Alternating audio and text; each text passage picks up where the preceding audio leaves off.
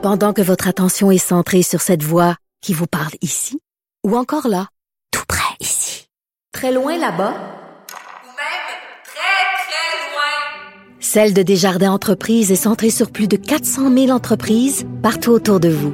Depuis plus de 120 ans, nos équipes dédiées accompagnent les entrepreneurs d'ici à chaque étape pour qu'ils puissent rester centrés sur ce qui compte, la croissance de leur entreprise. Alors, un auditeur ou une auditrice qui m'a écrit concernant Guy Nantel, euh, cette personne-là a dit, je m'excuse, vous dites qu'il n'y a pas d'appui au PQ. Je suis un proche de militants au PQ et je peux vous garantir que Guy Nantel a l'appui de plusieurs militants du PQ. Ben, écoute, tant mieux, on verra. Ça, ça, ça risque d'être extrêmement intéressant s'il le lance, s'il se lance effectivement dans la course. Nous allons parler maintenant de politique américaine avec euh, le spécialiste de la politique américaine, Luc La Liberté. Salut, Luc. Oui, bonjour Richard. Bonjour. Hey, écoute, euh, Donald Trump qui a gracié euh, deux dindes. Parce qu'on. écoute, non, mais je m'excuse, mais quelle tradition imbécile quand même. Tu sais, il prend quand même du temps sur son agenda. Tous les présidents font ça, de gracier deux dindes. Mais si tu es à l'extérieur du pays, parce qu'on sait que c'est très important l'action de grâce pour les Américains. Oui. Mais si, mettons, là, nous autres, on apprenait, je sais pas, que le, le premier ministre de l'Inde graciait des éléphants ou, je sais pas, des vaches, on, trouverait ça tellement absurde. Mais c'est un peu bizarre comme tradition quand même. Sur- Surtout que c'est né, surtout que c'est né en fait de, de, de- de- des- des pressions ou des contacts d'un groupe de pression avec la présidence américaine puis avec les, les élus. Donc on, on a préservé en fait cette tradition-là de, de, de gracier des dindes. C'est quelque chose de récent dans l'histoire américaine. C'est pas c'est pas profondément ancré. On est loin des, des Pilgrims qui débarquent sur le Mayflower en, en 1620. là. Donc c'est c'est c'est une drôle effectivement de tradition. Puis Obama, je me souviens, l'avait fait un peu en riant en disant euh, grosso modo ce que tu viens de dire. euh, J'ai d'autres choses à faire. Ben mais oui. Est-ce que est-ce que parfois il faut se prendre au sérieux au point de pas se livrer à cette tradition-là Puis il le faisait de, de- il le faisait avec un, un- un certain plaisir, mais grosso modo ce qu'il laissait entendre, c'est j'ai j'ai d'autres choses à faire. Puis c'est- un peu bête effectivement comme, euh, oui. comme tradition. Parce que, écoute, euh, j'aime ça parler de politique avec toi, mais j'aime ça aussi parler de culture et de mœurs américaines. Puis l'action Oui. de grâce, c'est là, là où les gens retournent à la maison. Où les jeunes qui étudient, par exemple, je sais pas, là, qui étudient dans un autre État, reviennent voir les parents. Ouais. C'est plus important que Noël pour les Américains, l'action de grâce. Oui, puis tu vois, c'est, écoute, c'est un hasard, sérieusement, on ne s'en était pas parlé, mais je veux prendre un petit, un petit billet de blog demain sur le sujet parce qu'il y a beaucoup de choses à dire autour de ça. Et tu vois, cette année, là, si on faisait le tour des médias depuis le, le- le week-end, une des choses qu'on craint, c'est que le climat actuel, le climat politique est tellement difficile, puis dans certains cas pourri, qu'on craint même d'aborder le sujet de la politique dans les fêtes de famille. Mais tu le Ah soulignes, oui. c'est plus gros que Noël, c'est plus gros que le Nouvel An, que la période des fêtes. C'est le moment où, où on essaie de faire le pont d'ailleurs. hein. Si on si on a Thanksgiving jeudi, ben on rentrera pas travailler vendredi. On va se faire une fin de semaine de, de, de quatre jours. Les aéroports sont encombrés. Euh, si vous lisez encore ce matin, ce qu'on regarde, c'est quelle température il va faire, où est-ce qu'il va faire froid, est-ce qu'on aura des tempêtes de neige. Il y a déjà des vols tranquillement qu'on surveille de plus près. Donc c'est une fête qui, qui est drôlement intéressante à, à aborder. Puis c'est intéressant de voir. Vois, tu parlais d'art. Moi, une des choses que je veux aborder demain dans mon biais, c'est comment on le représenter en art. Écoute, Et- ben oui, mais il y a- il y, a le nombre de films qui vont jouer Ouais. d'ailleurs ce week-end où c'est tout le temps la Voilà. même histoire. C'est quelqu'un justement qui a pas vu sa famille depuis longtemps, qui retourne dans sa famille, puis là la chicane pogne au souper, comme tu disais. Écoute, c'est vrai que dans l'art et dans la culture, on a beaucoup parlé de ça. Puis écoute, ça a été magnifié. Je, je- juste une anecdote. Euh, il y a un tableau qui est célèbre qui s'appelle comme ça Freedom from Want, à l'abri du besoin. C'est une toile de Norman Rockwell, Rockwell qui est un des, des, des peintres les plus connus aux États-Unis. Oui. Et il peint ça, lui, grosso modo, c'est une famille qui se retrouve autour de la table, puis il y a l'abondance. Et c'est un peu ça qu'on c'est- on remercie le ciel pour l'abondance. Mais lui fait ça euh, à- en soutien au président Roosevelt pendant la Deuxième Guerre mondiale. Grosso modo, il dit, le président vient de dire, il y a quatre grandes libertés pour on va faire la guerre. Puis Rockwell les représente sous forme de toile. Et quand il veut dire, ben nous sommes nous à l'abri du besoin, puis on va se battre pour ça, hein, pour ne pas crever de faim, ben il souligne, il le souligne comment finalement? Par le Thanksgiving. Alors c'est des choses comme ça dont je veux parler demain, mais c'est pour dire aussi à quel point tu parlais de films, on peut parler d'art, on peut parler de romans, donc à quel point effectivement ça revient partout. Puis le sport, Euh, jeudi il y a plusieurs, ben, plusieurs d'entre nous, j'y serai peut-être devant mon téléviseur pour regarder des matchs de football. Suis Ben un oui. amateur. Aux États-Unis, c'est une tradition, c'est presque sacré. Puis ce sont même les, les mêmes équipes qu'on retrouve qui jouent au Super, pas au Super Bowl, au Thanksgiving. Ben oui, ben oui, non, non, écoute, j'ai très hâte de lire ça. Écoute, je vais parler d'un autre sujet qui peut paraître un peu, qui peut paraître un peu trivial, Luc, mais moi, ça m'a choqué. Euh, donc, euh, la première dame des États-Unis qui a participé à un événement à Baltimore, euh, elle a prononcé un discours sur les dangers de la drogue pour sensibiliser les jeunes. Ça me faisait penser à la croisade de Nancy Reagan dans les années 80. Là. Ne prenez pas de drogue. Et say no to drugs. say no to drugs. This is your brains on drugs puis là, on montrait un œuf dans, dans, une, dans une poêle en train de frire, mais euh, elle a été huée. Et moi, je me dis, écoute, t'as beau ne pas aimer le président des États-Unis. Premièrement, c'est pas le président, c'est sa femme. Puis huée comme ça, je trouve ça, quel manque de classe. Et ça montre à quel point le climat est pourri tu, as raison parce que c'est, écoute, d'abord, le, le, le, problème actuellement, c'est que le président prend tellement de place, il est tellement controversé que ce qu'on craint, les opposants à la salle, ce qu'ils dénonçaient, on les a entendus huer, mais ils se sont exprimés après. Ils ont dit, écoutez, nous, on sait que ça va servir de photo-op hein, ou de, de, de, de, campagne de charme pour atténuer la portée des propos du président. Mais il reste que le, geste est pas noble, alors que la cause, elle, l'est. Ben Donc, ce que porte Mme Trump comme cause, c'est pas innocent non plus, c'est préparé conjointement avec l'aile ouest. Hein. La, première dame, c'est l'aile est à la Maison Blanche. Le président, c'est l'aile ouest. Puis il y a des il y a des représentants de, de Mme Trump et de M. Trump qui se parlent entre les deux parce qu'ils se croisent pas tout le temps, comme c'était le cas chez les, Obama. Donc, euh, alors, mais mais effectivement, on en est rendu là. Euh, c'était pas plus gracieux de se moquer de la couleur de la peau de Michelle Obama parce qu'on n'aimait pas son mari. Mm. Euh, mm. C'est pas plus élégant d'aller à l'encontre d'une initiative qui est pour. On pouvait à la limite se contenter hier de ne pas applaudir ou de le faire timidement. Mais d'aller vers des huées, ça ne fait, encore une fois, que jeter de l'huile sur le feu. Euh, Madame Trump a peu de choses à se reprocher. Aux yeux des Américains, son pire crime, c'est d'avoir épousé Donald ben Trump. Aux yeux des opposants. Mais effectivement, ça, ça, ça, manquait de classe et surtout, moi, je trouve que ça fait tout simplement contribuer euh, à la polarisation puis au fait qu'il ne semble pas y avoir de moyens de rapprocher les Américains actuellement. Tout à fait, tout à fait. Écoute, quelles sont les chances de Bloomberg? Parce que là, bon, il s'est lancé un milliardaire. Rappelle-moi, le Bloomberg, lorsqu'il était maire de New York, il était très apprécié, non? En général, c'est son administration, ça s'est plutôt bien déroulé. C'est positif. Il, laisse une image positive.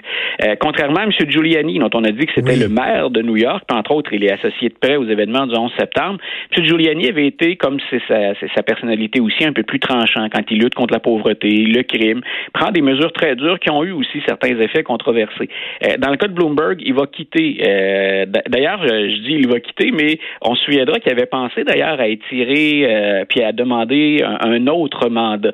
Donc, les choses se, déroulaient pas trop mal. Puis M. Bloomberg, ben, il a cette particularité qui, à certains moments dans l'histoire politique, peut, cette particularité qui peut être intéressante, c'est-à-dire que il a été républicain, mais euh, il pouvait très bien se présenter comme indépendant, comme démocrate. C'est un républicain de New York. Si on veut s'imposer à New York, le républicain de New York, c'est pas le républicain de l'Arkansas ou de la Louisiane. Donc, euh, il va mettre de l'eau dans son vin. Les mesures vont être pour les plus euh, les plus à droite, un, peu plus progressistes. et il a des, des, des, positions intéressantes pour un démocrate sur les armes à feu, par exemple, sur la couverture médicale, sur les soins de santé. Donc, il est jamais aussi à gauche que va l'être Elizabeth Warren ou Bernie Sanders, mais c'est quelqu'un qui peut, euh, chez des gens qui auraient peur d'être trop tirés sur la gauche, c'est quelqu'un qui, qui, peut faire le travail puis qui peut être entrevu comme étant une solution. Et M. Bloomberg, bien sûr, ben, il entre dans la course. Ils sont deux milliardaires chez les démocrates, M. Steyer et M. Bloomberg. Euh, et, et, les deux, à eux seuls, jusqu'à maintenant, ont fait plus de publicité, ont dépensé plus pour la publicité que tous les autres candidats démocrates mis ensemble depuis le début. Et autant Steyer que Bloomberg, ils ont attendu longtemps avant d'embarquer dans l'arène avant de sauter dans la course. Écoute, est-ce que tu sais si Oprah Winfrey pense encore? Est-elle en réflexion? C'est-tu possible qu'elle se lance ou pas?